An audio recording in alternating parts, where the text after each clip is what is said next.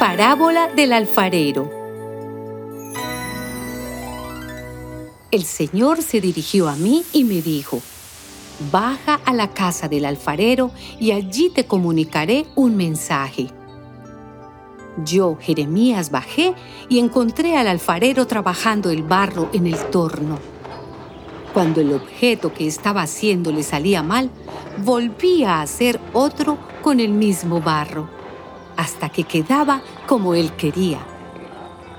Entonces el Señor me dijo, ¿acaso no puedo hacer yo con ustedes, israelitas, lo mismo que este alfarero hace con el barro?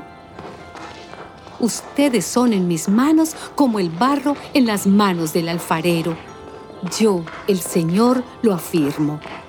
En un momento dado, decido arrancar, derribar y destruir una nación o un reino.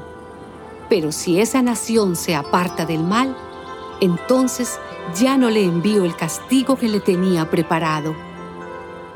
En otra ocasión decido construir y hacer crecer una nación o un reino.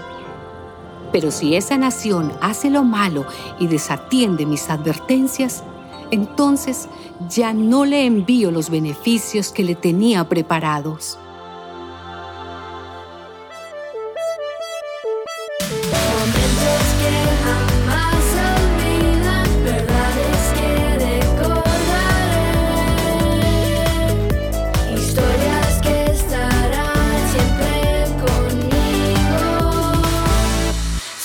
con